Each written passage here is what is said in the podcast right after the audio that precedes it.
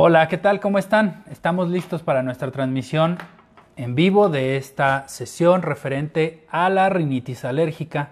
Como les había comentado hace algunos días, hace algunas semanas, todos ustedes nos habían compartido por las redes sociales el interés en este tema. Entonces vamos a dar algunos minutos para que se puedan ir conectando todos ustedes que han estado muy interesados en poder hablar y poder platicar respecto a este tema tan interesante que es la rinitis alérgica.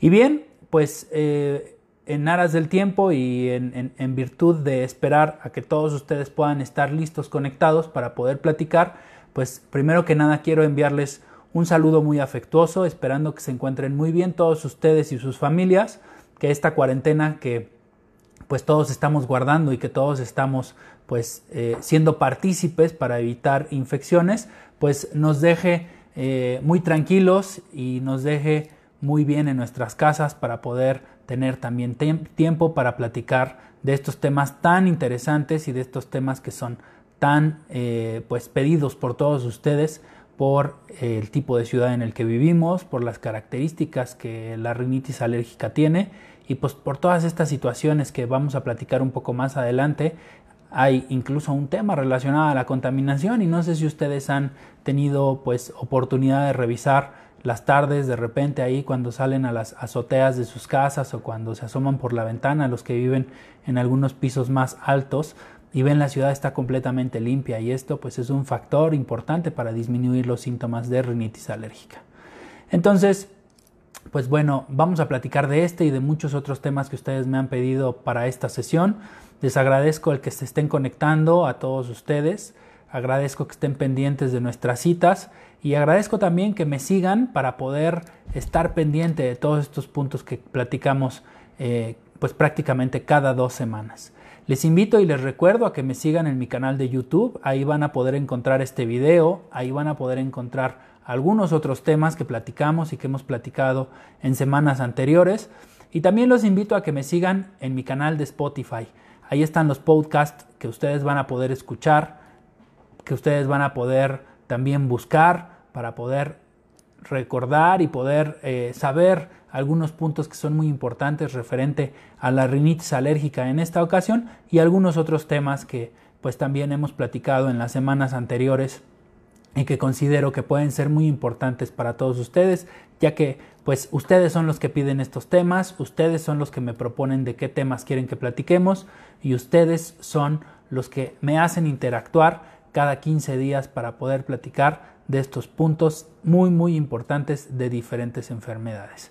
Y bueno, pues vamos a empezar entonces, vamos a empezar a platicar de la rinitis alérgica, de los conceptos y de algunos puntos que ustedes deben de tener bien, bien, bien presentes todos los días porque son los datos cardinales del diagnóstico.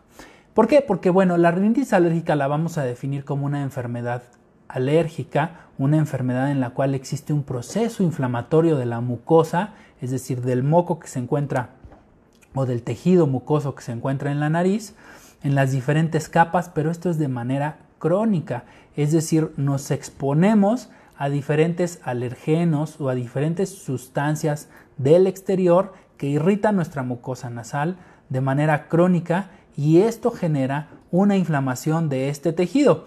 Y al tener inflamación de este tejido, pues generamos inflamación, generamos síntomas.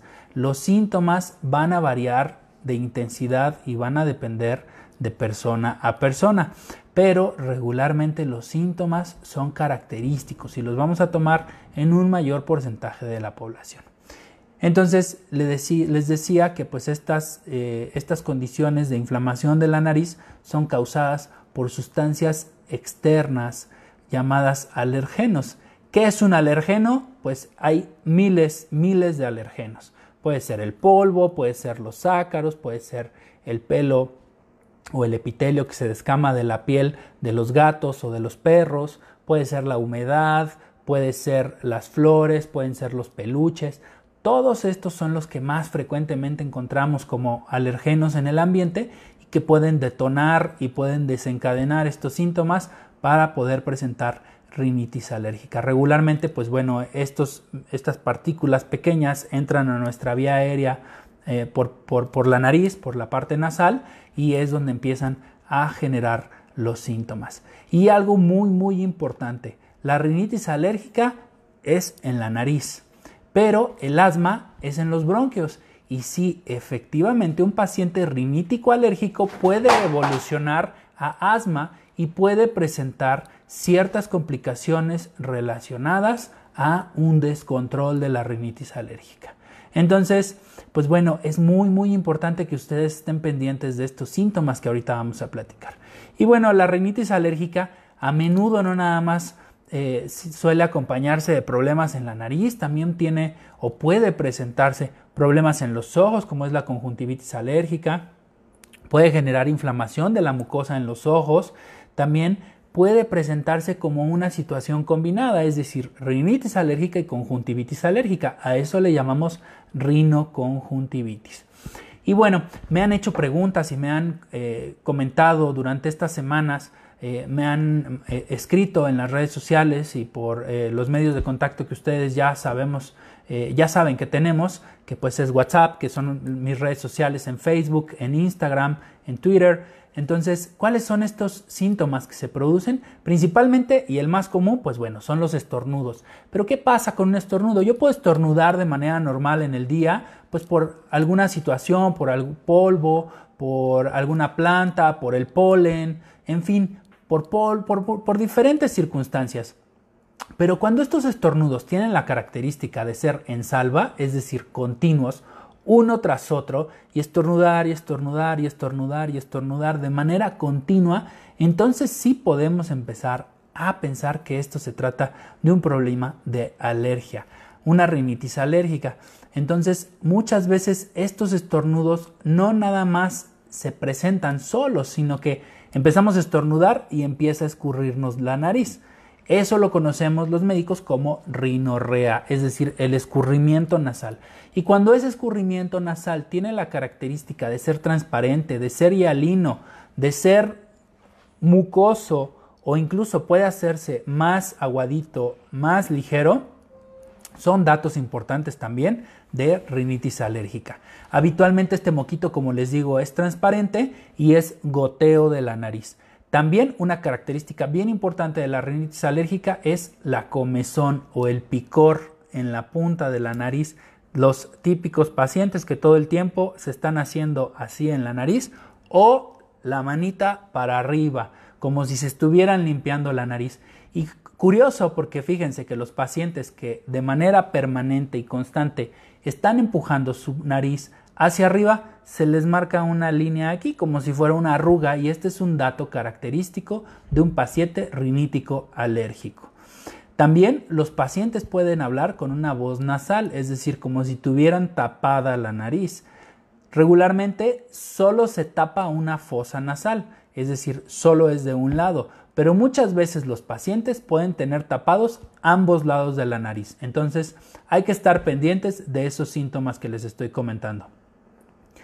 Y bueno, es muy, muy frecuente que los pacientes refieran que sienten algo atorado en la garganta, es muy frecuente que los pacientes digan que todo el tiempo están tragando moco, es muy frecuente que los pacientes sientan una flema atorada en la garganta y eso se relaciona a los síntomas de rinitis alérgica. También por este exceso de moco puede presentarse tos, entonces es otro de los síntomas, pero las características de esta tos es que es irregular. Esta tos no es frecuente, es decir, se empieza a presentar en periodos diferentes y a veces pueden ser tos tan intensa por la cantidad de moco e irritativa y en ataques y principalmente puede ser también por la noche, porque es el momento en el que los pacientes se acuestan y por gravedad pues el moco empieza a bajar, empieza a descender. Y esto pues obviamente causa muchas molestias. La, comezón o el prurito pues es, es, es intenso, también los pacientes pueden estar eh, pues rascándose, rascándose, rascándose la nariz. Y pues bueno, lo que les comentaba, que lo conocemos, eh, eh, o no sé si ustedes lo han escuchado, el famoso saludo alérgico, que es lo que les comentaba, que todo el tiempo se están haciendo en la nariz hacia arriba y se les marca esta arruguita en esta parte. Entonces, ya tenemos algunos síntomas, ya tenemos algunos, algunos puntos que son característicos que ustedes pueden identificar. Y pues bueno, esta, esta comezón o este prurito en la, en la, nariz no nada más es en esta área, también les pueden dar comezón en los oídos, les pueden dar comezón en los ojitos, está relacionado también a los síntomas de rinitis alérgica. E incluso algunos pacientes refieren comezón en el paladar, comezón en la garganta y son datos relacionados a rinitis alérgica. Entonces, pues bueno, tengan en cuenta esto. Muchos de los pacientes ya hacen todas estas actividades de manera involuntaria, ya lo hacen sin darse cuenta, porque pues obviamente es un reflejo y pues eh, hay que estar pendientes de todos estos datos que les acabo de comentar, que son característicos de un paciente con rinitis alérgica. Entonces, pues eh, estos puntos también hay que identificarlos en niños porque los niños lo hacen de manera frecuente. Estos síntomas que les acabo de comentar también aparecen de manera constante en los niños, entonces es bien importante estar al pendiente de estos puntos. Y bueno, referente a la congestión nasal que les había comentado, pues esto se debe a la inflamación crónica de la nariz y regularmente los pacientes se suenan, que eso es un dato también bien importante, los pacientes se suenan y no sale moco. Y no es que tengan la nariz congestionada por mocos, es que tienen una inflamación de los cornetes y de la mucosa nasal que pues obviamente les genera esta obstrucción. Y algo que también es bien, bien importante para que ustedes lo tengan en cuenta es que por esta obstrucción y la falta de respiración por la nariz los pacientes tienden a tener o a mantener la boca abierta y respirar por la boca, una respiración oral, así como este tipo así. Y en la noche eso les hace roncar. Entonces un dato clínico también característico de los pacientes con rinitis alérgica es que roncan. Los pacientes roncan por la noche o roncan cuando duermen y respiran con la boca abierta. Entonces hay que tener en cuenta estos puntos también que son bien importantes.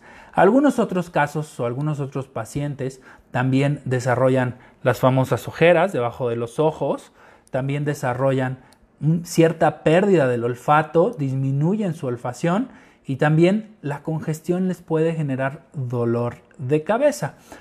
Y también por qué se da el dolor de cabeza, pues porque los pacientes pueden evolucionar a procesos infecciosos de los senos paranasales, que principalmente pues son los frontales, los maxilares, al centro de la cabeza hay otros, los etmoidales y los esfenoidales, que se llenan de moco, pueden llegar a infectarse y generar un proceso de sinusitis. Entonces, ya platicamos de estos síntomas, ya platicamos de estos, de estos puntos eh, que son súper importantes y que deben de estar presentes en los papás que tenemos hijos y en las personas que tengan familiares con rinitis alérgica porque son los más constantes o los más prevalentes.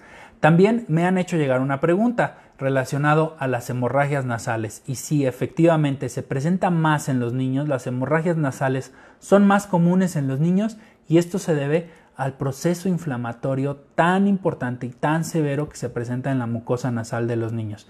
Y por eso es más común que los niños puedan llegar a sangrar de su nariz. Entonces, pues tengan en cuenta estos puntos, son los síntomas característicos de la rinitis alérgica.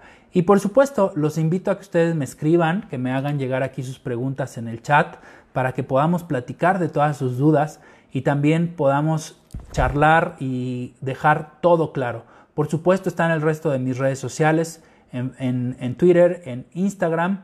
También eh, pueden dejar sus preguntas después en el video que subamos al canal de YouTube y también pueden escucharlo en mi canal de Spotify con el podcast. Cualquier cosa pueden hacerme llegar todas sus preguntas, pueden hacerme llegar todas sus dudas para que podamos contestar cada una de ellas. De cualquier manera, también aquí les voy a estar contestando todas las preguntas que están haciendo. Aquí estoy viendo que ya son varias. Terminando esta presentación, vamos a contestar todas estas preguntas y bueno, en vivo trataremos también de contestar cada una de ellas para que ustedes tengan en tiempo real las respuestas y si les surge alguna otra duda o alguna otra pregunta, con todo gusto las vamos a responder.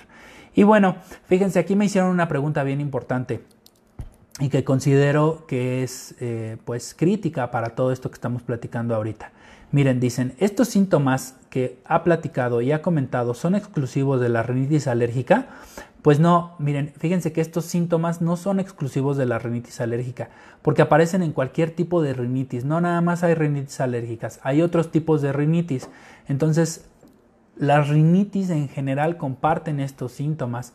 Pueden aparecer también en cuadros catarrales, en resfriados comunes y en rinitis de causa no alérgicas, como lo pueden ser las rinitis infecciosas, las rinitis vasomotoras. Las rinitis vasomotoras son aquellos pacientes que entran a bañarse, tienen vapor de agua caliente, salen del baño con agua caliente, con ese vaporcito, salen a otra habitación, la habitación tiene una temperatura diferente y a partir de ahí empiezan todos sus síntomas, todos estos síntomas que ya les he platicado. Esas son las rinitis vasomotoras. También hay rinitis por medicamentos, hay rinitis irritativas y hay rinitis de causa desconocida o idiopáticas que pues no nos permiten llegar a una situación específica de diagnóstico y determinar qué es lo que está causando. El médico especialista que trata, diagnostica, revisa y da seguimiento, por supuesto, es el otorrinolaringólogo, pero también existen algunas otras especialidades que pues tenemos suficientes elementos para poder hacer diagnósticos y tratamientos y los otorrinolaringólogos pueden dar una valoración como especialistas y ustedes pueden regresar con su médico de confianza para que lo siga tratando. Entonces, pues el punto aquí importante es que sean tratados por un médico, que sean valorados siempre por un médico para que les pueda dar todo el detalle de su rinitis, todo el diagnóstico adecuado de su rinitis y todo el tratamiento oportuno. Entonces, no busquen ayuda en la farmacia, no busquen ayuda con el vecino, no busquen ayuda con que alguien tuvo algo parecido a lo que yo tengo, entonces yo me voy a tomar lo mismo. Jamás se automediquen, por favor, y busquen ayuda de un profesional, de un profesional certificado, porque bueno, también ustedes saben y han escuchado, hay muchos charlatanes que dicen curar con algunas situaciones y realmente no hacen nada más que perder el tiempo y perder dinero. Entonces, siempre acudan con un médico que está certificado y que tenga todos los conocimientos respecto a este tipo de enfermedades. Y bueno, aquí me preguntan, miren, ¿cómo aparecen los síntomas de la rinitis alérgica?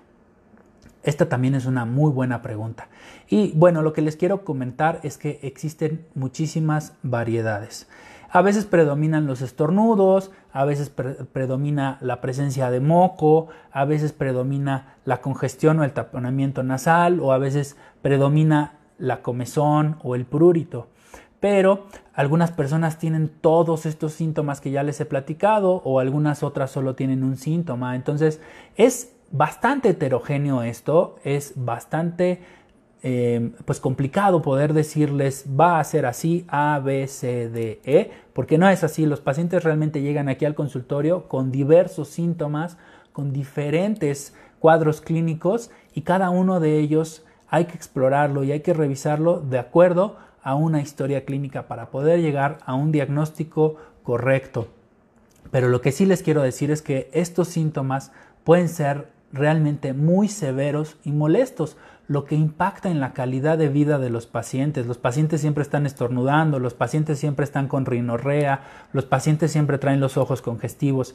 Y bueno, en esta época y en estos días de cuarentena y que tenemos pues la pandemia y que tenemos pues la mayor eh, curva o el pico de la curva, pues imagínense si ustedes ven a un paciente o a una persona con estas características, pues de inmediato van a pensar que es coronavirus y pues realmente no es así, es una rinitis alérgica. Entonces, es bien, bien importante controlar los síntomas de manera rápida y eficiente en estos pacientes, pues para que no tengan impacto en su calidad de vida y tampoco tengan un impacto social cuando pues están en sus lugares de trabajo o en los lugares en donde socialmente se desenvuelven cada uno de ellos.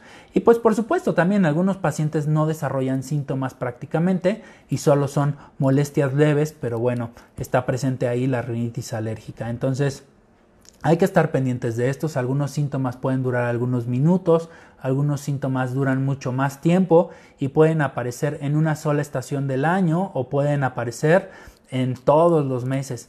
Hay un mito que pues también se ha escuchado mucho, ¿no? En primavera me da rinitis alérgica. Puede ser, ¿por qué? Pues por la polinización de algunos árboles y de algunas plantas, pero en realidad hay muchos árboles y muchas plantas que no solo polinizan en la primavera, hay árboles que polinizan en el otoño, hay árboles que polinizan en el invierno, hay árboles que polinizan en el verano. Entonces, eh, relacionado justamente a, árboles, plantas y arbustos, pues existen algunas situaciones que nos producen mayores síntomas. Pero recuerden, el polvo, las flores, el epitelio de la piel de los perros, de los gatos, los ácaros, las alfombras, la humedad, los aires acondicionados, en fin, hay infinidad de situaciones que funcionan como alergenos y pueden condicionarnos a tener síntomas. Entonces tengan muy presente esto porque realmente la rinitis alérgica no se presenta solo en una época del año, se presenta todo el año completo. Obviamente depende de cada tipo de pacientes. Y bueno, tenemos algunas clasificaciones de las guías internacionales que pues por un lado evalúan la frecuencia, por otro lado evalúan la severidad y algunas personas que padecen rinitis pues es difícil clasificarlas justamente en algún tipo por los síntomas que presentan. Pero básicamente las guías lo que nos dicen a los médicos es evalúa a los pacientes por la severidad y evalúa a los pacientes por la frecuencia. Y sobre esos dos eh, grandes rubros, pues los clasificamos en diferentes estadios y en diferentes pues eh, situaciones o etapas clínicas y a partir de ello pues es el, el tratamiento y por supuesto el diagnóstico de este tipo de pacientes. Según la frecuencia, pues pueden ser clasificados como intermitentes con síntomas de menos de cuatro días a la semana o de menos de cuatro semanas al año. Así es como funciona la clasificación para que también ustedes pues puedan ir tomando sus apuntes y, e ir pensando, híjole, mi frecuencia sí es intensa o está más tranquila. O pueden ser persistentes y esta persistencia pues se clasifica con síntomas de más de cuatro días a la semana o además de más de cuatro semanas al año. Entonces, esa es la forma en la que nosotros los médicos clasificamos esta sintomatología y esta intensidad y pues podemos a partir de ahí tomar decisiones clínicas de tratamiento. Y de acuerdo a la severidad, pues pueden ser leves cuando los síntomas no son tan molestos, no interfieren en el trabajo, en la escuela, en las actividades sociales o pues en su día a día, en el deporte o, en las actividades que realizan todo el tiempo, incluso en el sueño. El sueño puede ser normal, pero pueden ser moderadas a graves cuando los síntomas sí son molestos e interfieren ya en la calidad de vida del paciente. Entonces, tengan en cuenta esto porque si la rinitis alérgica les está impactando su calidad de vida y su día a día, son síntomas severos y si son más de cuatro días a la semana y además tienen más de cuatro semanas al año, pues entonces estamos hablando de una frecuencia elevada. Entonces tengan en cuenta estos puntos que también son muy, muy importantes. Y bueno, me preguntan también acá, ¿son graves los síntomas de la rinitis alérgica? Pues miren, en realidad los síntomas pueden incluso pasar desapercibidos o incluso pueden llegar a ser muy, muy molestos, como les había comentado. Pero, pues bueno, dependiendo del tipo de síntomas, pues pueden ser eh, pues, eh, el impacto en la calidad de vida. Por ejemplo, hay pacientes que estornudan hasta 30 veces seguidas, uno tras otro, tras otro, tras otro, tras otro, y eso pues obviamente les impacta de manera importante. O el escurrimiento nasal puede ser tan frecuente y tan constante que pues todo el tiempo se tienen que estar suene y suene y suene y suene y traer a su lado siempre una caja de papel de eh, pañuelos eh, para limpiarse su, nariz. Entonces, pues esa es la gravedad o ese es el, impacto que puede llevar a tener. O la voz, la voz completamente nasal por tener la nariz completamente tapada o congestionada o el dolor de cabeza puede ser tan intenso que pues puede impactar incluso en la calidad de vida, en la falta de concentración, en la imposibilidad incluso de eh, conciliar el sueño. Y en definitiva, pues esto hace que algunos pacientes pues tengan un impacto importante en su calidad de vida. La severidad de los síntomas puede variar de paciente a paciente y pues es por eso muy importante que ante la identificación de los primeros síntomas acudan con su médico, acudan con su médico tratante y no se automediquen. Hay comerciales en televisión, hay información en medios electrónicos, hay información en redes sociales, pero lo más importante es que ustedes busquen la ayuda de un experto para tratar de manera correcta sus síntomas. ¿Por qué? Porque muchas veces utilizamos medicamentos que nos causan sueño y estos medicamentos pueden predisponernos a generarnos algún tipo de accidente si vamos manejando o si operamos algún tipo de maquinaria. Entonces, tengan en cuenta estos puntos que son súper importantes. Y bueno, aquí me hacen otra pregunta y dice, ¿por qué aparecen los síntomas de la rinitis alérgica? Pues miren, esto realmente es un punto que es muy complicado explicar porque nos tendríamos que meter a un punto de epidemiología y a conceptos eh, que son eh, muy, muy, muy, eh, pues difíciles para hablar de inmunología y entenderlo de manera correcta. Pero lo que sí podemos hacer es platicarles, esta es la buena noticia, lo que sí podemos hacer es platicarles un contexto general de por qué aparecen estos síntomas. Les voy a platicar y vamos a hacer una correlación entre rinitis alérgica y asma. Ambas son situaciones que están mediadas por alergenos por reacciones inmunológicas en nuestro cuerpo. Ocurren de manera similar ambas entidades, por eso voy a tomar el asma para poder explicarles de la rinitis alérgica. Entonces, imagínense un paciente, yo, yo soy rinítico alérgico, yo tengo rinitis, eso es verdad, yo tengo rinitis y pues obviamente estoy controlado.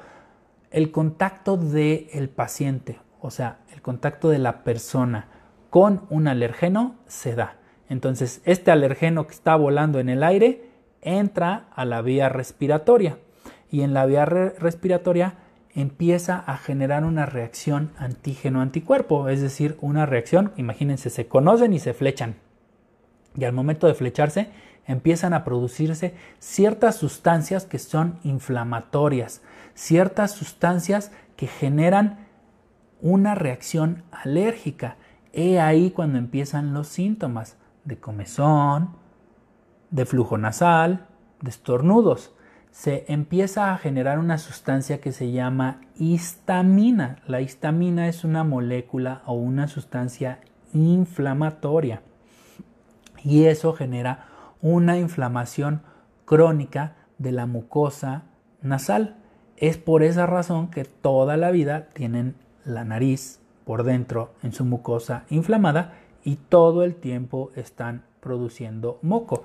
Esta inflamación hace que la nariz tenga una hiperreactividad. ¿Por qué? Porque la reactividad normal de la nariz es producir moco, pero esta hiperreactividad genera moco en exceso, mucho, mucho, mucho moco. Entonces, ahí es cuando aparecen todos estos síntomas típicos. Y bueno, como desencadenantes actúan los propios alergenos, algunos humos, algún tipo de polvo, algún tipo de cambio de temperatura, incluso, pues como les comento, los propios ácaros que viven en nuestras almohadas, que viven en nuestra ropa, que viven en nuestro cuerpo, son factores desencadenantes de la rinitis alérgica.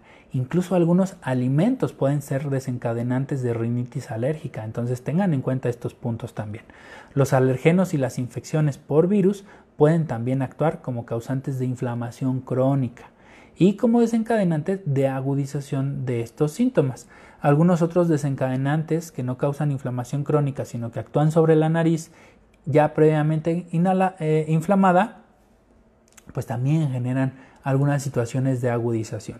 Es decir, por ejemplo, en mi caso yo tengo rinitis alérgica también vasomotora, es decir, a mí me dan alergia a los gatos, me dan alergia a las flores, me dan alergia a los peluches, me dan alergia a las alfombras, incluso me da alergia a la contaminación. Cuando los dedos están muy contaminados empiezo a tener secreción por la nariz de manera transparente y toda la vida tengo una fosa nasal tapada. Para eso utilizo algunos medicamentos. Ya les explicaré más adelante el, el tema de los medicamentos.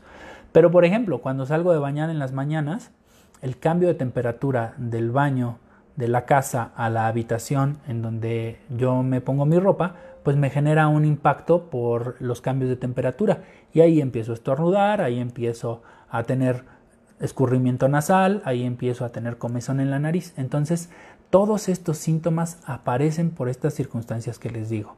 Entonces, deben de tener en cuenta ustedes justo los síntomas que se presentan, en qué momento se presentan, qué intensidad tienen y cada cuándo se presentan para poder recibir un tratamiento y un diagnóstico adecuado. ¿Vale? Ok. Entonces, me hacen aquí otra pregunta que también es muy buena y dice, ¿cuándo se sospecha que alguien tiene rinitis alérgica? Pues bueno, se sospecha que alguien tiene rinitis alérgica cuando se presentan los síntomas de manera constante, de manera seguida y repetida. En los niños pequeños, menores de 4 o 5 años, estos síntomas suelen ser debidos principalmente a infecciones respiratorias, pero debemos de determinar estos síntomas. En una infección respiratoria los síntomas duran 3, 4 o 5 días, mientras que en un paciente alérgico los síntomas son constantes, son frecuentes, son permanentes y además cambian de intensidad. Entonces tengan en cuenta esto para aquellos que tienen hijos o para aquellos que tienen algún familiar. Si los síntomas se presentan 2, 3, 4 o 5 días, pues bueno, puede ser un catarro común, o alguna otra situación de algún resfriado, pero ya cuando estos síntomas se presentan de manera constante, entonces sí ya hablamos de un tema diferente y ya lo relacionamos con un tema de rinitis alérgica. Entonces tengan en cuenta esto para que pues identifiquen estos síntomas. La rinitis alérgica se diagnostica siempre por los síntomas, eh, es bien importante que sea diagnosticada por un médico y se pueden hacer pruebas, por ejemplo, se pueden detectar algunas eh, moléculas en la nariz eh, que pues mediante un hisopo se puede tomar una muestra del moco y lo enviamos al laboratorio o bien se pueden tomar algunas pruebas de sangre para detectar algunos niveles de inmunoglobulinas altas o algunas células específicas relacionadas a alergia. Ahí también pueden aparecer. Y pues obviamente la base de todo esto es la historia clínica y la exploración física. Una vez que el médico revisa las características clínicas de la mucosa de la nariz, junto con todos estos datos que ustedes nos dan cuando les preguntamos los médicos, cada cuando estornudas, cómo estornudas, cuántas veces estornudas, te escurre moco por la nariz, te tapa una fosa nasal, te da comezón la nariz, te dan comezón los ojos, te dan comezón los oídos, te da comezón el paladar, estás limpiándote de manera frecuente la nariz y eso pasa en los niños. Cuando nos traen aquí al consultorio a chiquitos y le preguntamos a la mami, su hijo se limpia su nariz todo el tiempo hacia arriba y nos dice sí, es prácticamente un hecho que el chiquito tiene rinitis alérgica. Y cuando ya exploramos su naricita y vemos esa pequeña arruga que se empieza a formar aquí, que lo conocemos como saludo alérgico, pues ya prácticamente tenemos todos los datos si bien pues todos estos datos nos llevan a integrar el diagnóstico, sí tenemos que hacer algunos estudios para poder confirmar los diagnósticos. Entonces, pues es bien importante eh, pues hacer esta, este diagnóstico de síntomas y ponerle el apellido. Hablamos ahorita de rinitis alérgica, pero hay rinitis vasomotora, rinitis infecciosa, rinitis medicamentosa. Entonces, justo con toda esta este interrogatorio y todos estos síntomas que ustedes nos comparten cuando hacemos la historia clínica, le ponemos ya nombre y apellido a la enfermedad. Entonces, pues em, miren, aquí me están haciendo otra pregunta. ¿Qué personas con rinitis alérgica deben estudiarse? Pues miren, en realidad todas, todas las personas que tengan síntomas clínicos de rinitis alérgica deben de ingresarse a un estudio médico para poder hacer una historia clínica, para poder hacer una exploración física y llegar a los síntomas específicos. Aquí lo importante es clasificar a los pacientes de acuerdo a la severidad, a la intensidad y a la frecuencia de los síntomas y sobre eso darles el tratamiento específico. Porque recuerden, la rinitis alérgica puede complicarlos a tal grado que puede generar eh, impacto en la calidad de vida de los pacientes. Entonces, igual y lo vemos pues de manera sencilla y decir, bueno, pues igual me escurre la nariz, no pasa nada. Pero imagínense un paciente que está presentando en su empresa y que está teniendo la presentación con el director de su área y está todo el tiempo moqueando y estornudando. Entonces, imagínense ese impacto que puede tener. O hay pacientes que ni siquiera se quieren mover de su cama o de su casa porque es tan intensa la comezón que pues obviamente les impacta en su calidad de vida y en sus actividades en el día a día. Entonces, ese impacto puede tener y eso es lo que tratamos de evitar en los pacientes que tienen rinitis alérgica. ¿Qué se hace ante una sospecha de rinitis alérgica? Pues por supuesto, acudir a tu médico, a tu médico de confianza, acudir a su médico de cabecera y ya su médico podrá valorar los síntomas y el médico que pues obviamente está capacitado y tiene todos los estudios para poder hacer un diagnóstico correcto, pues lo hará y les dará el tratamiento correcto. Importante, yo por ejemplo, yo no soy otorrino laringólogo como ustedes lo saben, pero eh, pues eh, he tenido la oportunidad de estar mucho tiempo trabajando con otorrinos, entonces ellos me han enseñado mucho del diagnóstico del tratamiento de la rinitis alérgica, lo cual pues obviamente les agradezco mucho.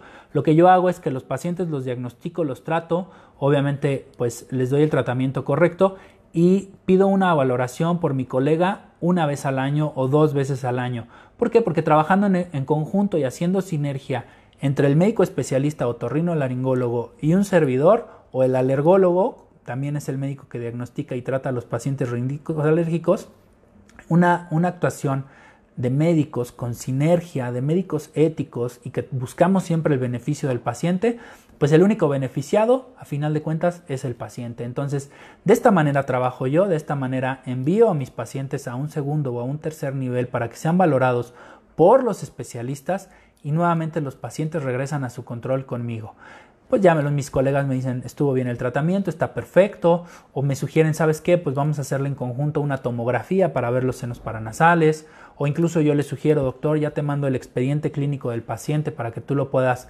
revisar, darme tus comentarios como experto y regresan perfectamente bien tratados y ya sin ningún comentario y solo es la seguridad de que el paciente se encuentra bien tratado, que se encuentra bien controlado y que no va a tener ningún daño ni ninguna alteración en su calidad de vida, que eso es lo que buscamos. Entonces, pues esto es lo que, lo que hacemos.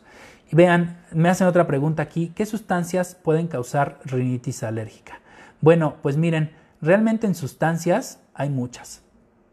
El mismo humo del tabaco puede ser una de ellas. Solventes puede ser alguna otra. Insecticidas puede ser alguna otra. Vapores puede ser alguna otra. Entonces, hay miles y miles y miles de sustancias que pueden ser alérgicas que pueden causarnos alergia.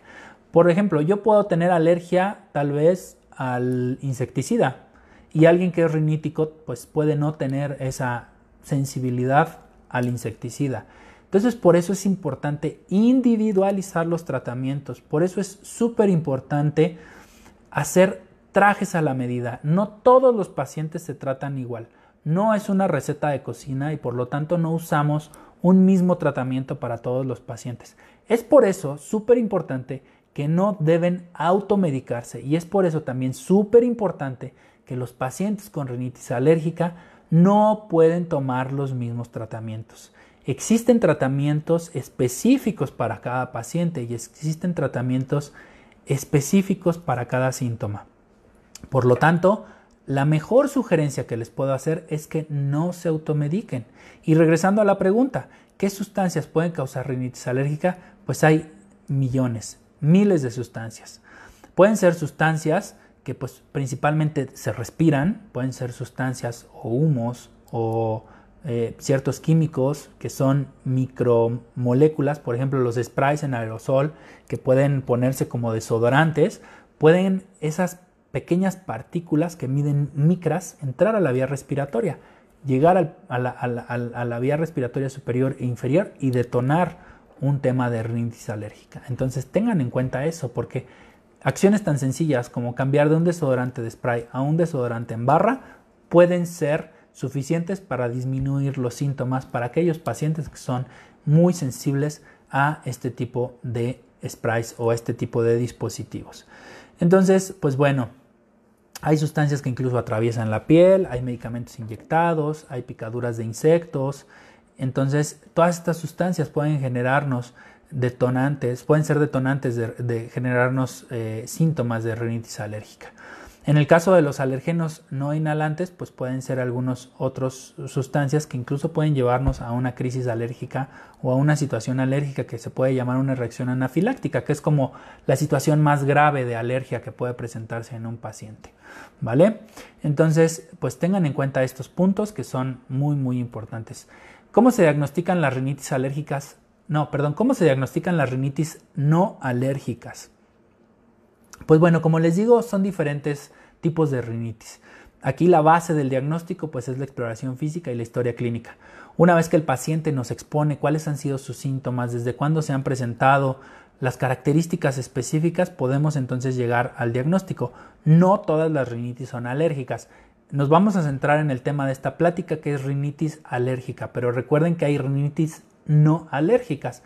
Vamos a ponerlo también en el listado de temas y si ustedes están de acuerdo y lo piden, hablamos en algún otro momento de rinitis no alérgicas. Y bueno, miren, llegamos creo que aquí al... ah, no, miren, acá tengo más preguntas. Todavía hay tres, cuatro, hay como siete preguntas todavía aquí que, me han hecho durante estas dos semanas. ¿Cuál es el tratamiento de la rinitis alérgica? Miren, realmente es, eh, pues, digamos, limitado el tratamiento. ¿Por qué? Porque regularmente utilizamos antihistamínicos, esteroides nasales, podemos utilizar en algún momento esteroides sistémicos, utilizamos otros, algunos otros medicamentos que se llaman eh, inhibidores de leucotrienos, que también funcionan para el tema de la rinitis alérgica. Utilizamos vasoconstrictores y utilizamos incluso, eso ya es a un nivel de alergólogo, inmunólogo o incluso para otorrinos, el uso de algunas vacunas que se ponen para disminuir la respuesta inmune.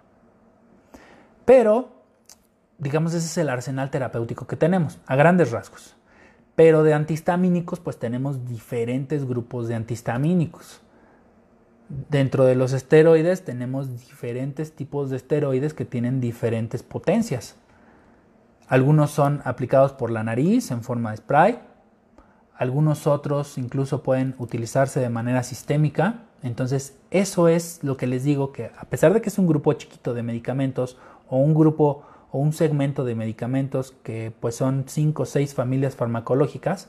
Dentro de esas familias farmacológicas pues tenemos diferentes medicamentos con diferentes características. Entonces, pues bueno, eh, más que nada aquí es el tema sintomático también. Utilizamos estos antihistamínicos, utilizamos estos vasoconstrictores, utilizamos estos esteroides para limitar los síntomas y por supuesto los utilizamos para mejorar la calidad de vida del paciente pero en general, pues es limitado la familia de medicamentos que tenemos para tratar a un paciente rinítico alérgico.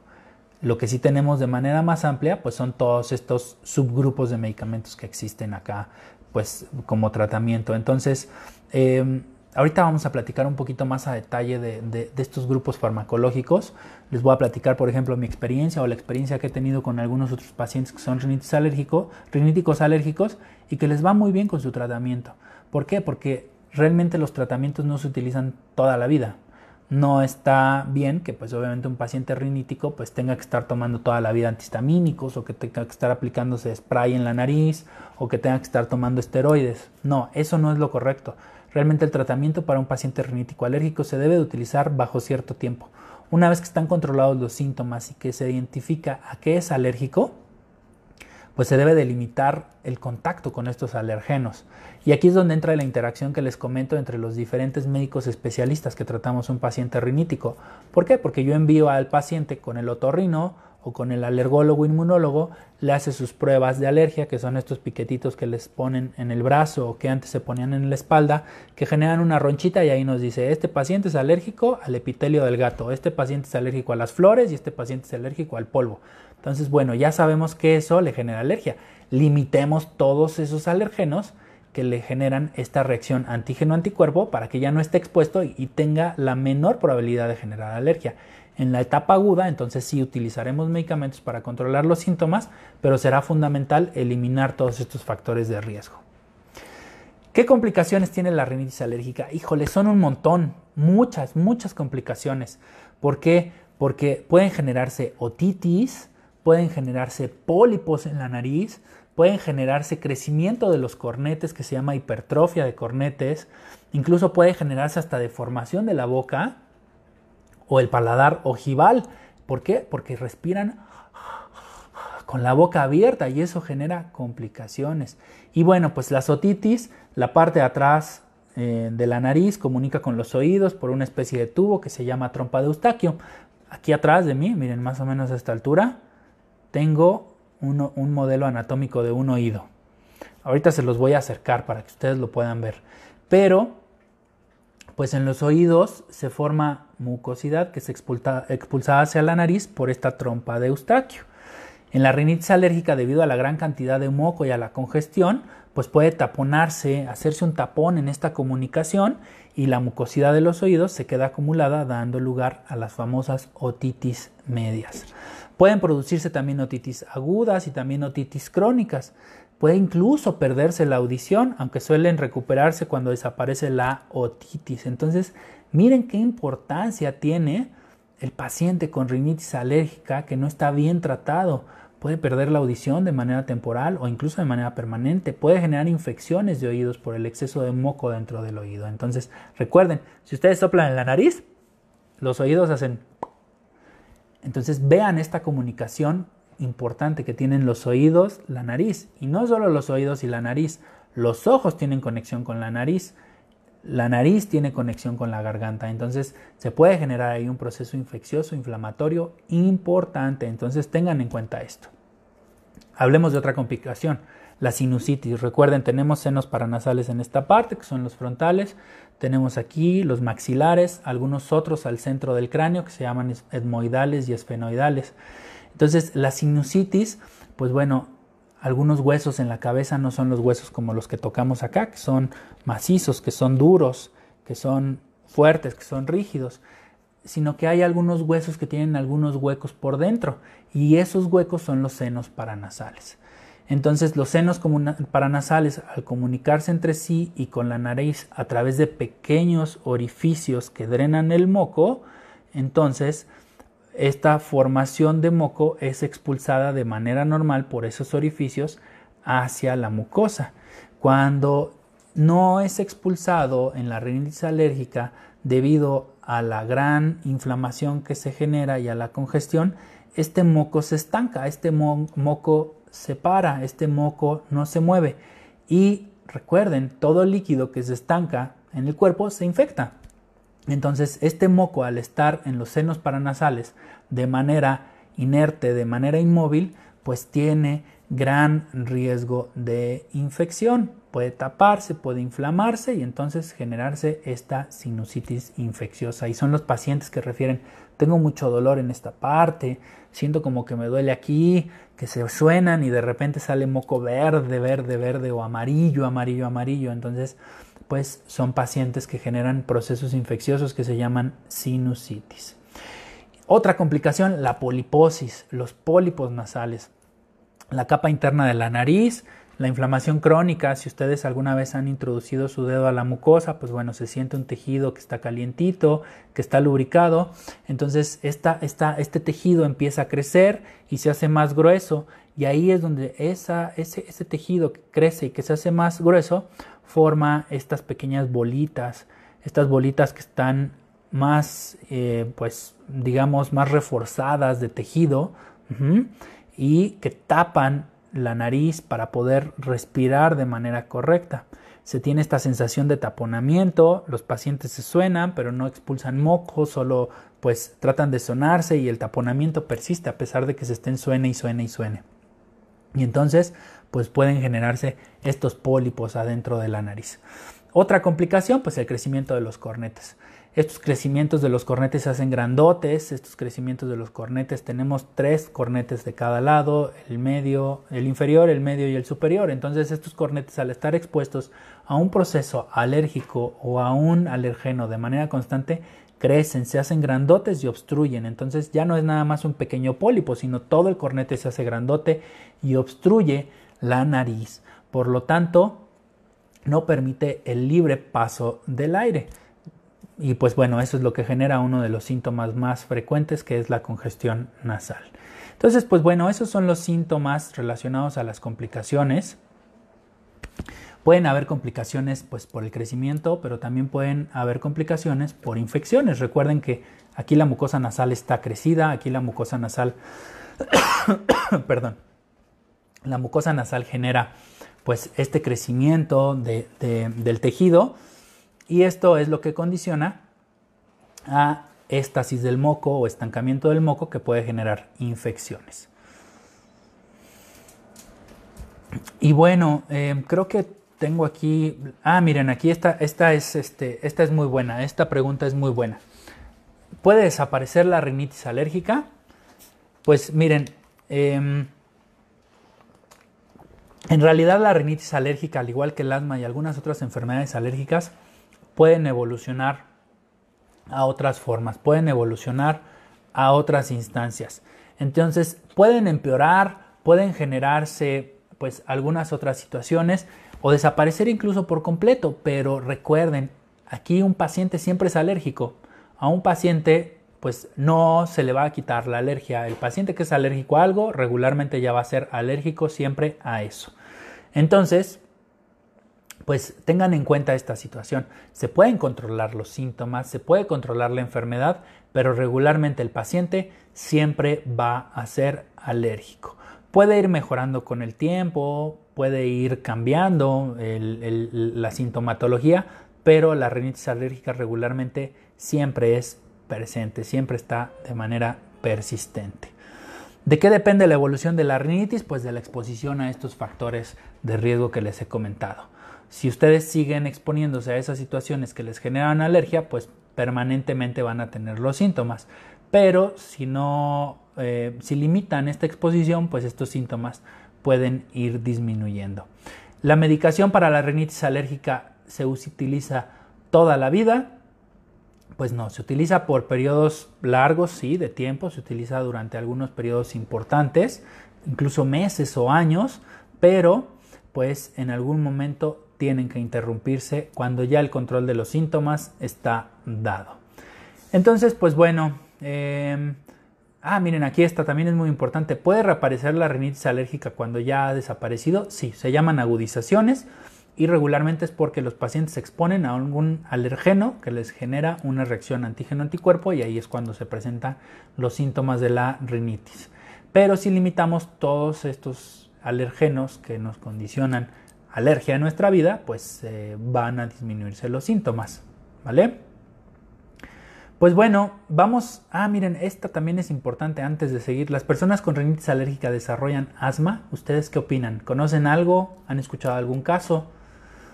Pues miren, algunas personas empiezan presentando síntomas de rinitis y con el paso de tiempo aparecen los síntomas de asma. Entonces sí es probable que un paciente con rinitis alérgica desarrolle asma.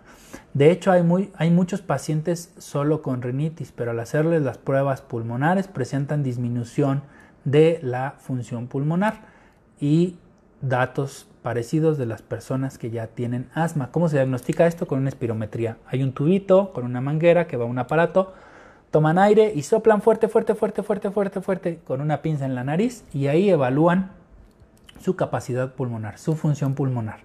Y por medio de esta prueba es como se hace el diagnóstico de asma. Cuando hay cierta restricción, pues ahí el médico neumólogo es el que hace el diagnóstico. Por eso les digo que esto es súper importante. La interacción que tenemos los médicos especialistas y los médicos generales entre nosotros tiene que ser siempre presente, tiene que estar siempre de manera bidireccional, es decir, médico-médico, médico tratante con médico especialista. ¿Por qué? Porque es quienes van a hacer el diagnóstico y se va a integrar el diagnóstico con un grupo de expertos y finalmente el beneficio siempre es para el paciente. Entonces tengan en cuenta esto porque aquí empiezan a jugarse roles diferentes entre diferentes tipos de médicos especialistas. Ok. Se puede pronosticar que personas con rinitis alérgica presentarán asma. Fíjense, me están haciendo muchas preguntas relacionadas a rinitis alérgica y a asma. Y pues bueno, es muy difícil porque realmente decir un paciente con rinitis alérgica sí va a presentar asma, no, no podemos hacerlo, no podemos asegurarlo pero sí se ha visto en los estudios clínicos, en, las, en los estudios que se han publicado de incidencia, de prevalencia y algunos estudios científicos que pues hacen relación o correlacionan de manera importante la rinitis alérgica y con el asma. Entonces, bueno, pues eh, hasta aquí tengo los, los, los, datos que me han ustedes comentado. Miren, se me fue rapidísimo el tiempo, ya son las 7.53 de la noche en la Ciudad de México. Sé que me están viendo algunas otras personas de otros países, les agradezco mucho de verdad que se conecten. La gente de Estados Unidos, principalmente en Los Ángeles, que me ha escrito y me ha pedido estos temas, eh, nuestros, eh, pues paisanos que, les decimos así, que viven allá en México y que me siguen y que me escriben de manera muy constante. Les agradezco muchísimo que se conecten, siempre están al pendiente y sé que por ahí me están viendo. No sé qué hora sea por allá, principalmente en Los Ángeles, que es donde me escriben, de Anaheim también. Entonces les mando muchos saludos.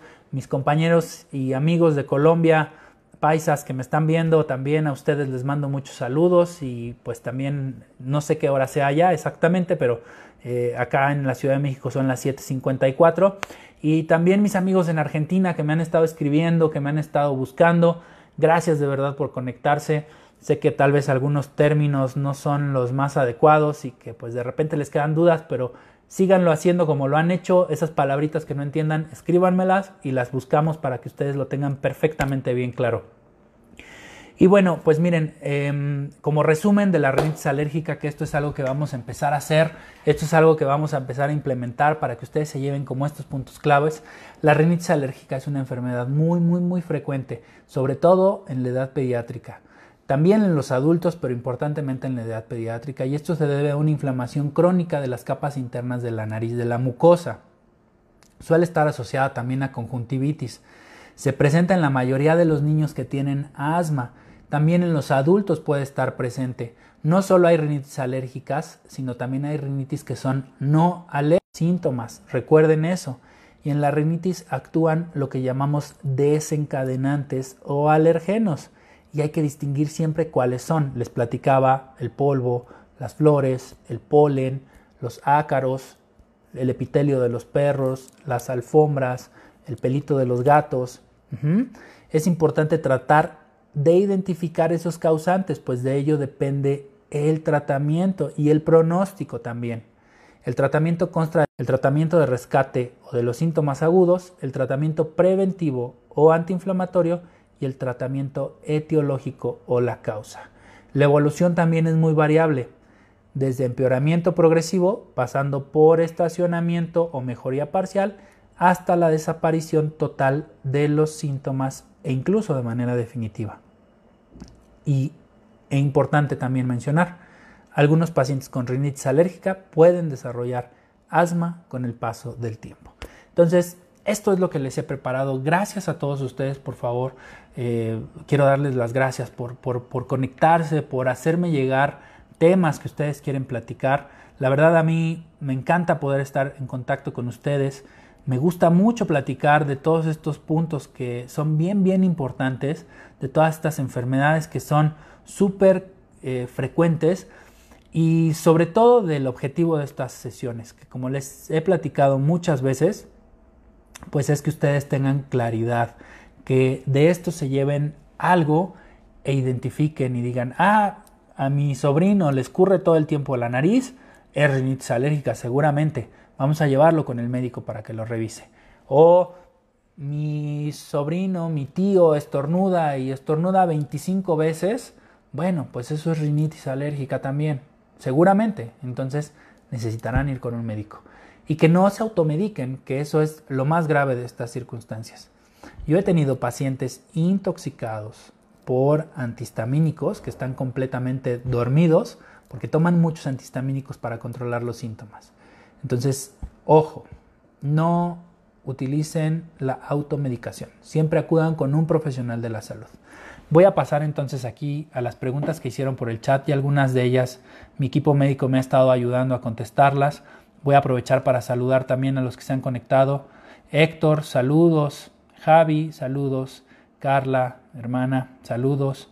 A mi esposa que está aquí también, saludos. Alice, entré de casualidad. Ah, ok. Ah, no sé por qué, disculpa que te haya llegado la notificación diferente. Pero bueno, ya está aquí grabada, lo vas a poder ver también en YouTube y lo vas a poder escuchar en mi canal de Spotify y en mis redes sociales también lo vas a encontrar. Marle, un gusto saludarte. Adis, mucho gusto también saludarte. Monique, muchos saludos. César, muchos saludos. Tocayo, Manuel Cortés, muchos saludos. Betty White, un gusto saludarte, qué bueno que estás por acá. Annie, saludos. Miren, aquí hay una pregunta, dice Low Bonnie. Yo tengo rinitis alérgica, el papá de mi hijo es igual. Hay mucha posibilidad que mi hijo sufra de alergias, se le ven las ojeras. Pues miren, vean, esto es bien importante. Antecedente familiar de rinitis alérgica por la mamá por el papá. Entonces, no quiere decir que si los papás son alérgicos, los hijos también van a ser alérgicos, pero sí hay una situación ligada a el tema genético de que los hijos pueden generar rinitis alérgica si existen papás alérgicos. No es una constante, pero sí hay probabilidad y posibilidad de que esto suceda. Pero vean, dice, se le ven las ojeras. Entonces, son datos característicos, ustedes lo pueden ver eh, en mi cara, las, las, ojeras que yo tengo, estas bolsitas en la parte de abajo, y eso están relacionadas a habitualmente a un tema de, de alergia, de un tema de rinitis. Y bueno, gracias Lou por tu comentario. Margarita Hernández Alarcón, ¿qué tratamiento a seguir para la rinitis? Híjole, mira, no hay una receta de cocina para el tratamiento de la rinitis alérgica. Regularmente, como les comentaba, se utilizan medicamentos como los antihistamínicos, se utilizan medicamentos como los esteroides nasales, los vasoconstrictores, los inhibidores de leucotrienos, algunos esteroides sistémicos e incluso pues con los alergólogos estas vacunas que pues así se les conoce habitualmente para disminuir la alergia. Entonces aquí lo importante Margarita y lo mejor que te puedo sugerir es acude con tu médico o puedes generar una cita con un servidor para poder explorarte, para poder hacerte una historia clínica y para hacer el diagnóstico específico de rinitis. Como te comentaba también, no todas las rinitis son alérgicas, algunas otras son no alérgicas. Entonces hay que llegar bien claros a ese diagnóstico y te aseguro que un equipo multidisciplinario te podrá dar el mejor tratamiento, el mejor diagnóstico y tu, mejor, tu calidad de vida mejorará de manera importante. Moisés, un saludo. Alice, buenas noches doctor. ¿Qué tan recomendables son los lavados nasales? ¿Cada cuándo debemos hacerlos los mismos y con qué? Bueno, miren, aquí se utilizan soluciones hipertónicas, que son pues las famosas llamadas aguas de mar o soluciones salinas hipertónicas. Realmente todos deberíamos de tener ese hábito para limpiarlos la nariz. Aplicar un lavado en cada fosa nasal, una o dos atomizaciones. Hay algunos, ojo, que traen la atomización constante, entonces se va mucho líquido a la nariz. Entonces tengan en cuenta eso. Entonces lo que se utiliza con esa agua, eh, que es una solución hipertónica, pues es que se reblandece el moco y esa hipertonicidad también jala agua y de alguna manera disminuye un tanto el proceso inflamatorio de la mucosa. Entonces eso es lo que utilizamos si son recomendables. Cada cuando las debemos hacer, pues tal vez dos o tres veces al día y regularmente utilizamos estas soluciones salinas o estas soluciones que les, se, les conoce como agua de mar. Alice también aquí, ¿cuál es la diferencia con la sinusitis y qué debemos hacer cuando se padecen los dos al mismo tiempo? Bueno, les comentaba, la sinusitis es un proceso inflamatorio del seno paranasal que contiene moco y ese moco regularmente está infectado. Dice aquí, ¿cuál es la diferencia con la sinusitis? Pues bueno, la rinitis alérgica es un proceso inflamatorio de la mucosa de la nariz y la sinusitis es un proceso inflamatorio de la mucosa que está dentro de los senos paranasales. Esa es la diferencia. ¿Qué debemos hacer cuando las dos se presentan al mismo tiempo? Pues regularmente lo mejor es que acudas con tu médico porque muchas veces la sinusitis se complica y se convierte en una sinusitis infecciosa, en una sinusitis bacteriana, por lo tanto requiere tratamiento antibiótico, de tratamiento analgésico antiinflamatorio y de algunos otros tratamientos para mejorar la fluidez de ese moco y la salida de ese moco infectado. Mm, muy bien. Héctor, yo he tomado la mometasona desde hace varios años. ¿Hay alguna contraindicación médica o riesgo de usar mucho este medicamento?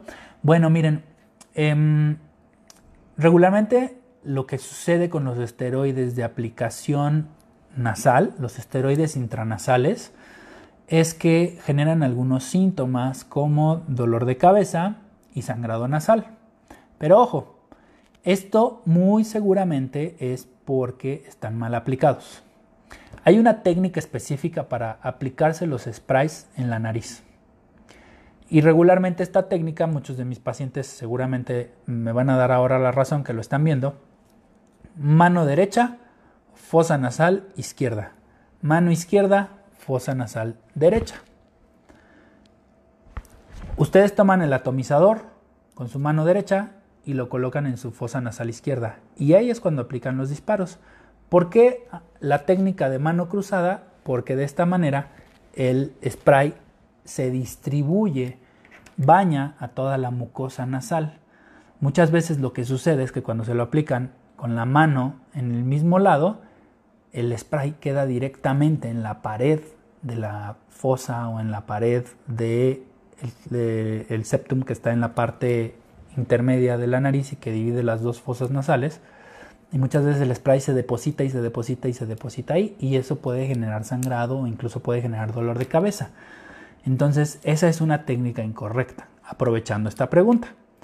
Entonces, también es importante señalar que los esteroides no se pueden utilizar o no se deben utilizar por mucho tiempo porque el uso de los esteroides sí puede llegar a generar algún evento adverso. La mayoría de esos esteroides nasales son única y exclusivamente de absorción local, es decir, solo en la mucosa nasal. Alguna porción del esteroide sí se deglute y se elimina en el excremento o en la orina. Y no tiene pues efectos sistémicos porque es mínima la porción de esteroide que se deglute. Pero con el paso del tiempo sí podría generar algunos síntomas asociados a. Por lo tanto, los esteroides solo deben de ser utilizados bajo supervisión médica y bajo seguimiento médico por un tiempo específico. Si ya llevas mucho tiempo, Héctor, con el esteroide, te sugiero que acudas con tu médico de confianza o bien acudas conmigo para que valoremos específicamente tu caso y veamos el tiempo que lo has utilizado y la posibilidad de suspenderlo. Porque también el que uses esteroides mucho tiempo, pues quiere decir que realmente no estás controlado. Ok. Muy bien. Rocío Cruz Mujica. ¿Es bueno usar la mometasona vía nasal? Siempre que tenga síntomas de rinitis, la uso más desde, hace más de 8 años. Pues es justo lo que acabamos de platicar. Sí se pueden utilizar los esteroides, sobre todo en las agudizaciones, pero lo importante es que no la estés utilizando todos los días durante 8 años, porque entonces quiere decir que no estás controlada y por supuesto puedes tener algún evento adverso relacionado al uso de estos medicamentos. ¿Las personas que tienen alergias tienen riesgo con el COVID? Pues no, en realidad. ¿Por qué? Porque realmente el riesgo de COVID son aquellas personas que tienen algunos factores de riesgo como comorbilidades asociadas, el caso de la diabetes, el caso de la hipertensión, la inmunosupresión, cáncer, obesidad o alguna otra situación que por esa específica situación los predispone a disminuir la inmunidad. Pero realmente un paciente alérgico pues eh, no tendría el mismo factor de riesgo que una persona obesa, hipertensa, diabética. Cualquier persona puede realmente contagiarse de COVID, no necesariamente que sea alérgica. En realidad cualquier persona puede contagiarse de COVID. El punto es que los pacientes que tienen ciertas comorbilidades o ciertas condiciones, pues son más propensos a complicarse por el virus. ¿Vale? Jesse, gracias por conectarte. Viridiana, gracias por conectarte. Margarita, si no se atiende la alergia, ¿qué complicaciones puede tener a la larga? Pues bueno, ya se las comentaba. Hay algunas de ellas que ya les hice justamente explicación de cada una. Eh, sinusitis, eh, pólipos, hipertrofia de cornetes, em, deformación en el, en el paladar, deformación en la, en la, boca y pues obviamente las otitis, que pues son las, las, más, las más comunes. Pero mira, bueno, aquí ya mi equipo médico ya te había, ya, ya había respondido algo de ello. Regularmente a mí me dan ataques alérgicos en invierno y realmente parece una gripa muy fuerte, pero es alergia. La loratadina no me hace efecto, lo único que a veces me funciona es la clorfenamina compuesta. Miren, es que aquí es bien importante. La loratadina sí es un antihistamínico muy bueno, es un antihistamínico de segunda generación. La clorfeniramina es un antihistamínico de primera generación. La diferencia entre los antihistamínicos de primera y de segunda generación es el grado de somnolencia o de sedación que pueden llegar a generar. Entonces, pues bueno, los antihistamínicos, hay quienes dicen que hay antihistamínicos de tercera generación, pero en realidad pues hay de primera y de segunda generación. Hay antihistamínicos que ya son más avanzados. Hay antihistamínicos que tienen un mejor efecto farmacológico. Existe la desloratadina, existe la levocetiricina, incluso la misma cetiricina, que pues son antihistamínicos que funcionan muy muy bien. La clorfenamina compuesta también es un fármaco que funciona muy bien, por algo pues todavía está en el mercado. La desventaja con este tipo de antihistamínicos que es que generan mucha sedación, generan mucho sueño, a diferencia de algunos otros antihistamínicos más nuevos que no generan prácticamente sedación. Entonces, tengan en cuenta este punto. Ok, bueno, Caro, un gusto saludarte. Alice, Ah, pues mira, tú fuiste una de las que, propuso el tema. Gracias por proponerlo, gracias por participar y qué gusto que realmente estés acá. Gabo, un gusto saludarte también. Gracias por tus comentarios. Marco, como siempre, gracias por conectarte y estar al pendiente. Adi, también muchas gracias. Capi, un gusto saludarte. Gracias por estar aquí. La hiposmia es habitual. La hiposmia es esa pérdida de olfacción. Sí, sí es habitual en los pacientes con rinitis alérgica. De hecho, es uno de los síntomas clínicas y cardinales de los pacientes con rinitis alérgica. Quique, un gusto saludarte. Ceci, gracias. Marle, gracias por estar acá. Yo tengo rinitis, dice Low. Yo tengo rinitis alérgica y sí presenté asma. Ahora sí ya tiene muchos años que no me da un cuadro asmático. Eso es bien, bien importante. Fíjense que muchos de los pacientes en la infancia generan rinitis alérgica y asma y conforme van creciendo el sistema inmunológico va adquiriendo cierto proceso de maduración y prácticamente los, los cuadros de asma eh, pues desaparecen. Entonces es, es, bien, bien importante esto también. Alessandra, un gusto saludarte, qué bueno que estás por acá. Tengo tinnitus, ¿cómo se quita? Dice Gabriel Peña. Pues mira, el tinnitus es una situación de un zumbidito o de una campanita que se está escuchando todo el tiempo. Aquí hay algunas situaciones específicas, no, necesariamente están relacionadas con rinitis. Puede ser incluso hipertensión o puede ser algún tema de disfunción tubárica o puede ser alguna situación de alteración con la mandíbula o alguna otra situación clínica diferente. Entonces yo lo que te sugiero es que ese tinnitus sea estudiado y se llegue al diagnóstico específico. Si bien la rinitis alérgica puede generar tinnitus, hay algunas otras situaciones que también pueden generar este síntoma. Entonces, mi mejor consejo es acude a que te valoren para que puedan encontrar el origen de ese tinnitus. Y por supuesto, yo estoy a tus órdenes si quieres acudir conmigo. Carmen, prima, gracias por conectarte. MK Moquita, ¿existe algún tratamiento para la inflamación de los cornetes si regularmente utilizamos esteroides?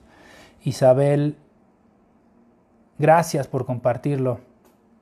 Un gusto saludarte. Alma, eh, hola, buena tarde. ¿Dónde das consulta? Alma, estoy en la colonia Roma Norte. Con gusto te contestamos con todos los datos del consultorio para que puedas generar tus citas. Marco, gracias, gracias por conectarte. Caro, nuevamente, muchas gracias. Alice, mira, aquí hay una pregunta que me haces. ¿Cuál es la diferencia entre la hidroxicina y la loratadina? Pues prácticamente la loratadina es un antihistamínico de segunda generación, la hidroxicina es un antihistamínico de primera generación. Realmente la hidroxicina no se usa tanto para la rinitis alérgica, la loratadina sí, la hidroxicina tiene algunas otras indicaciones. La hidroxicina es un excelente inductor del sueño, por ejemplo. La hidroxicina es un excelente medicamento para quitar la ansiedad. La hidroxicina es un excelente medicamento para quitar algunos síntomas dérmicos Mm, pero en realidad la hidroxicina ya se utiliza poco para el tratamiento de la rinitis alérgica. La loratadina sí se utiliza muchísimo más y pues la diferencia son los perfiles farmacológicos que cada uno de ellos tiene. Gaby, Gala, un gusto saludarte, gracias por estar acá. Luis, ¿la rinitis alérgica tiene cura o es un padecimiento crónico? Saludos, doctor, buena noche. Muchas gracias, Luis. También te saludo con mucho gusto. La rinitis alérgica en realidad pues es una enfermedad inmunológica, es una enfermedad que se genera por una reacción antígeno-anticuerpo. En realidad siempre vamos a ser alérgicos una vez que detonamos esa alergia, porque generamos algo que se llama memoria inmunológica. Entonces en realidad la rinitis alérgica no se cura, pero sí se controla. Es una enfermedad crónica que se puede controlar con medicamento. Ale, un gusto saludarte, prima. Gracias por estar aquí. Alma, gracias a ti, gracias a ti por estar acá, gracias, saludos también a Cancún, gracias por conectarte, me da mucho gusto verte y saludarte. Bueno, pues creo que son todas las preguntas que se, que se han generado. Gracias prima por tus comentarios, gracias a todos por sus comentarios, gracias a todos los que se conectaron. prácticamente pues son las 8.15 de la noche, tiempo de la Ciudad de México. Nuevamente agradezco a todos los que se han conectado en las diferentes partes, los diferentes estados de la, de, la República Mexicana. Gracias por estar al pendiente. Ahora con este tema de la consulta médica virtual que estamos haciendo, pues em, hay pacientes que se conectan de diferentes lugares. Me gustaría mucho que me dijeran dónde están conectados. Tengo pacientes en Tijuana, tengo pacientes en Sinaloa, tengo pacientes en Monterrey, tengo pacientes en Guadalajara, tengo pacientes en Quintana Roo, tengo pacientes en Chiapas. Entonces han surgido pacientes de muchos lugares y eso me da mucho gusto y les agradezco de verdad muchísimo su confianza. Y también, pues bueno, los pacientes que han estado conectados para recibir asesoría médica, todos esos pacientes que están en la frontera del lado de Estados Unidos, que están en Los Ángeles y que cruzan para poder comprar sus tratamientos, que hacemos videollamadas, que tenemos esta interacción por medio de la tecnología. Gracias por conectarse. Gracias también a todos los pacientes que pues me han seguido y que han estado pendientes de estos temas. Y pues saludo también a mis amigos de Colombia nuevamente, a mis amigos de Argentina que han estado conectados también acá. Gracias por estar al pendiente y por ser partícipes de estas sesiones. Muy pronto nos vamos a volver a escuchar. Cuídense mucho, por favor. Dentro de 15 días podemos tener nuevamente un tema. Ya tenemos ahí una lista prácticamente de 70 temas que ustedes nos han sugerido y obviamente pues estos temas los vamos poniendo más, más y más cercanos de acuerdo pues a la solicitud que cada uno de ustedes hace. Por supuesto, les reitero la invitación, si tienen interés, si quieren conocer un tema específico, si quieren que platiquemos de algo especial, con todo gusto lo podemos hacer. Y pues bueno, les reitero mis redes sociales en Facebook, en Twitter, en Instagram, en YouTube y en Spotify. Ahí me pueden encontrar. Ya saben ustedes cuáles son. Y pues bueno, por este canal que tenemos con WhatsApp también podemos interactuar de manera muy muy efectiva. Les agradezco mucho el favor de su atención, les agradezco mucho el que estén pendientes, cuídense mucho, manténganse en casa, tomen muchos líquidos, pendientes de cualquier síntoma respiratorio, fiebre, dificultad respiratoria o tos y cualquier duda o pregunta que tengan, por favor tengan toda la confianza en escribirme o mandarme un mensajito. Les agradezco mucho nuevamente, que tengan una excelente noche, que tengan un excelente fin de semana y nos escuchamos muy pronto. Hasta luego.